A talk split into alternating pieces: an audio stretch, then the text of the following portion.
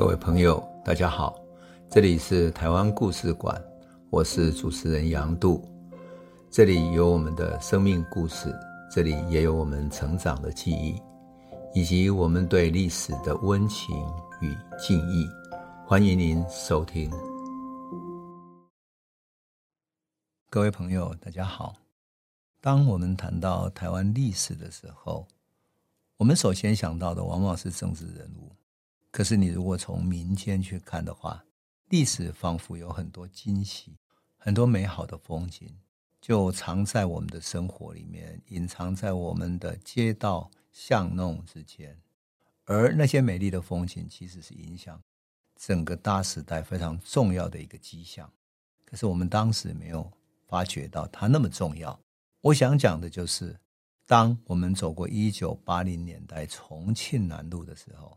其实影响历史的景象就在这里，整个大历史的改变其实就隐藏在这里。为什么？因为重庆南路有许许多多的书，而许许多多的书里面有隐藏的禁书在这里。那些小小的书摊子卖着禁书，我记忆非常深刻。当我们走在一个书摊，开始拿起一本禁书看着看着的时候。坐在旁边的老板啊，那个书摊的老板，他可能坐在一个老老的藤椅上，啊，看着你从重庆南路骑楼的那个走道旁边拿起一本书在看的时候，他观察着你，哎，他看到你拿禁书了，于是回头他会拿另外一本禁书说，哎，这里还有另外一本，你有没有兴趣呢？很多惊喜，很多喜悦，很多你没有想象到的书就在这里出现了。事实上，重庆南路是一条书店的街。最多的时候，这里有上百家的书店，销售的书从古典文学到现代文艺、艺术、书法、大学用书、政治、法律、实用科技，乃至于高普考的学生参考书等等的，全部应有尽有。那有意思的这些书店的门口都有一个骑楼，骑楼下面是一家一家小小的书摊子，书摊子上面主要是卖什么？卖报纸、卖杂志。也卖香烟、打火机等等的。当然，除了摆在摊子上面，还会挂在骑楼旁边的柱子上面，五颜六色、琳琅满目。那杂志的类型，从商业、什么《天下》杂志等等，到政论杂志，到文学杂志、现代文学等等，什么都有。它就是一个发行商发出去的书摊子，还有一些新出版的，还有上个月没有下架的。那有一些很风行的畅销书，也会挂在这个书摊子上。所以，如果你是一个读者，慢慢在看着看着的时候，你看了一些党外杂志，老板就会从旁边拿一本出来说：“哎，这本刚出来的，被查禁了哦，你要不要？”但是你根本没有机会拿起来翻阅，因为这是禁书嘛。万一旁边被人家查到怎么办？所以你看到上面的标题耸动，你就好奇心就买了，立刻掏钱买了。然后老板就火速拿一个塑胶袋，赶快装起来，然后包好之后还问你说：“哎，还有其他你要看吗？”所以陆陆续续的，你就会看到各种不同的杂志、不同的被查禁的书刊等等，这就是最好玩的地方。靠着这些小摊子，一九八零年代的这些被查禁的党外杂志，打出了一条新的出路。这些出路当然跟市场的需要有关啊。有太多人想要看党外杂志，看那些火辣辣的批判嘲讽，他们有政治上的不满需要发泄。为什么政治上会有不满呢？因为台湾历经一九七零年代的经济发展之后，其实整个社会改变了。文化上，因为退出联合国而开始觉醒了；而在经济上，中产阶级、新兴的知识分子成长起来了。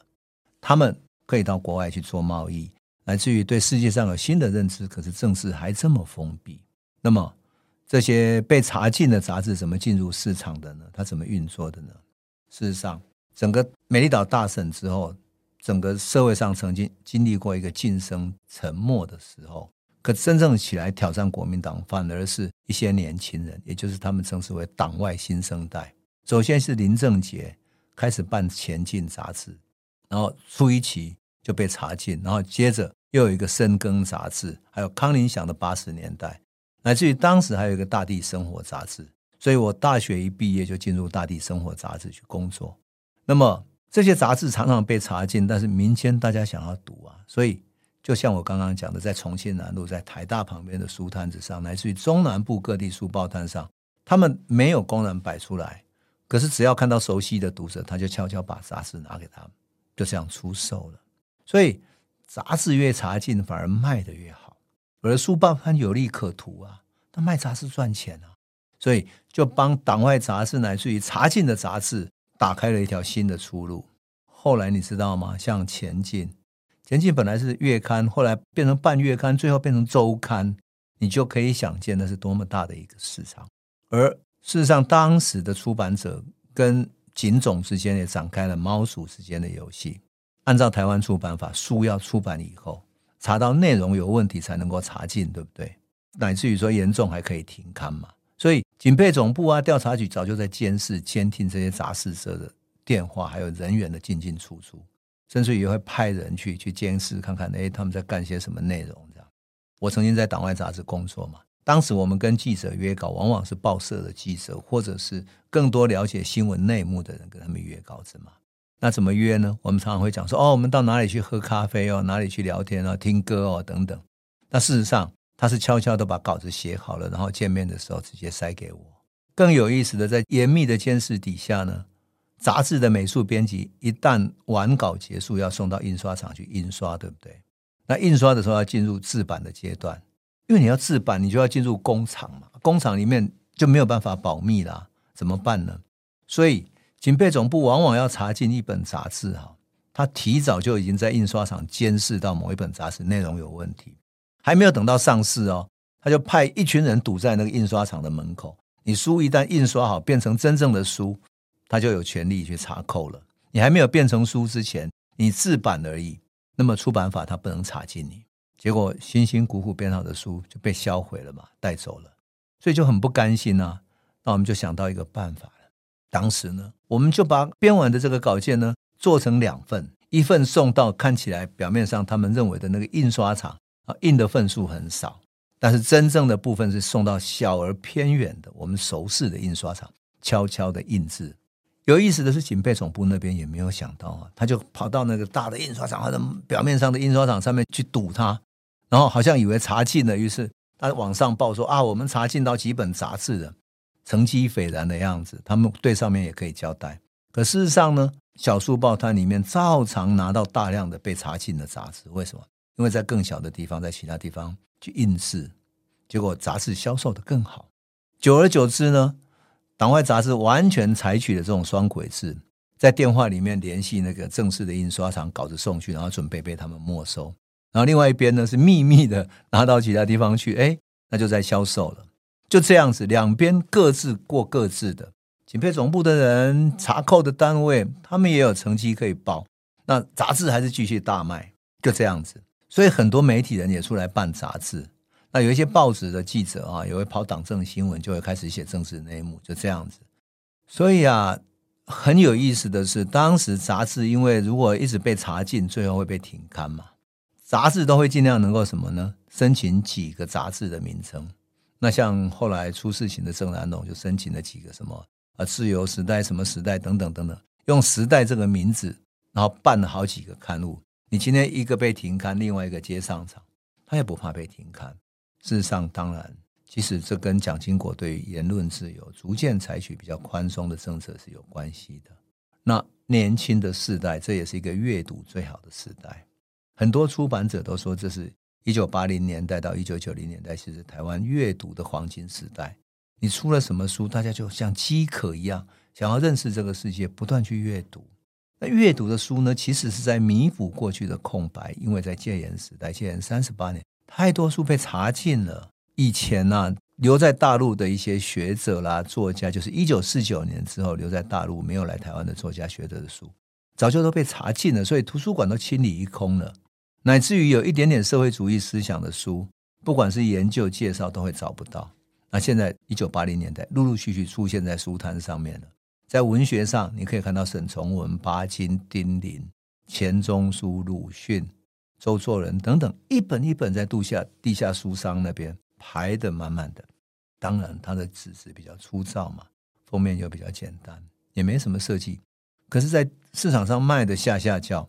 我觉得当时的学生好像在补课一样，把一九三零年代的文学作品重新看过。而那是一个跟国民党过去的宣传完全不同的世界。而社会科学的书也重新出版了，像比如说费孝通的《乡土中国》、《乡土重建》，冯友兰的《中国哲学史》，劳思光的《中国哲学史》，还有 Edgar Snow 的《西行漫记》等等的，还有一些关于中国社会分析的社会史的书都出来了。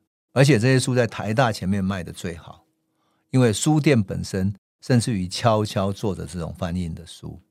我记得当时重庆南路有一家书店在地下室，被人们称之为“地下书城”。它有一个角落，专门卖西方新马克思主义的著作，是外文的哈，马库斯尔、阿杜塞尔等等，卢卡奇等等，他们的英文书都有。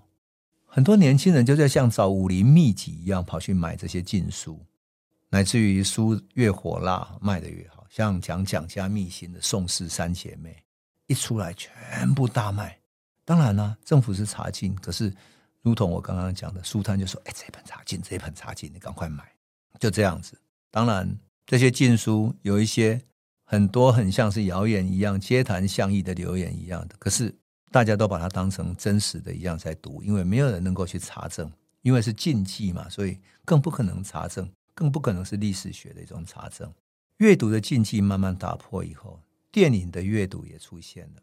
当时有一些小小的空间，哈，像比如说在台大附近有一个叫影炉的地方，影炉在一栋公寓的楼上，他专门播艺术电影，还有法国新浪潮的导演啊，意大利新写实主义的电影等等。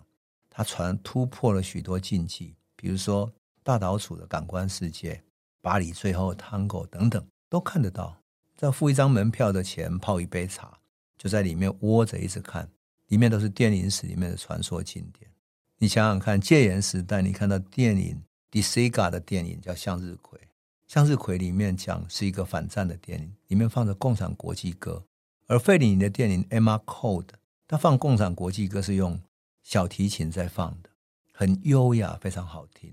你仿佛在补一些戒严时代荒废掉的功课，而对整个世界的认知就这样开始慢慢打开。重庆南路的一些书店更有意思的是看到商机了，他居然呢有一间专门卖拷贝的录影带，当时 VHS 的啊，现在当然大家都买 CD 嘛哈，后来买 DVD 等等的，可当时拷贝的录影带是 VHS 那种老式的录放影机，一大片整片墙都是各种各样的经典的电影，你很难想象，对不对？怎么可能？意大利新写实主义，一九三零年代、四零年代这些老导演的片子，在台湾市场上居然卖的这么好？其实啊，你都很难想象，大陆三四十年代的老电影，如《马路天使》等等，周璇啊这些人的老电影，居然也在这里可以买得到 VHS 录影带，你就可以想见，那是一个多么好的阅读的时代。不仅书，不仅杂志。乃至于电影各种文化上的功课，仿佛在戒严之后充满了饥渴一样的，我们把那些课给补回来，我们重新去把这些文化的，我们常常笑说那是文化上的思想的大补贴给补起来，就这样子，禁忌，政治上的禁忌，思想上的禁忌，文化上的禁忌，乃至于性和欲望的禁忌，一步一步的。被这些地下出版的书、杂志，乃至于电影小小的放映的影读等等的，一步一步的解除了思想的框架限制，慢慢打开。就这样子，台湾的年轻世代的世界观慢慢打开了。所以，过去对三零年代、对共产党、对社会主义的禁忌也慢慢打开了。我常常说，这是一个文化补课的年代，它也是一个阅读上最美好的年代，因为。当你在雪夜看着禁书，或者你拿到一部传说中哇电影史上的经典的电影的时候，那简直是兴奋的不得了。然后几个朋友找来一起去看，像大岛楚的电影，像意大利新写实主义的那些电影，费里尼的电影，都曾经让我们那么着迷啊，讨论了老半天。所以我想讲的是说，其实台湾社会的改变。重庆南路是一道风景，是一个改变的迹象。当我们讨论台湾史的时候，不要只看到政治人物在台面上说什么或者做了什么政策。当我们把眼光放到民间，放到文化，放到社会上，我们看见那些美丽的风景，一点一滴在改变着台湾社会。而历史的转变，就从民间这些最微小的地方、最美丽的小小的地方，从阅读、从影像慢慢开始转变了。而新的世代就在这样的环境里面成长起来。这就是我们看待台湾史完全不同于那些政治史的原因，因为我们看见的是民间真正脉动的力量。我们今天就先讲到这里，谢谢你。这里是台湾故事馆 Podcast，我们每周一、周五会固定更新新的台湾故事，请随时关注台湾故事馆粉丝页，按赞并分享。最后，我们工商放松一下：若你对本节目有兴趣，可以购买纸本的《有温度的台湾史》，更方便您阅读。本节目由中华文化永续发展基金会制作，连振东文教基金会赞助。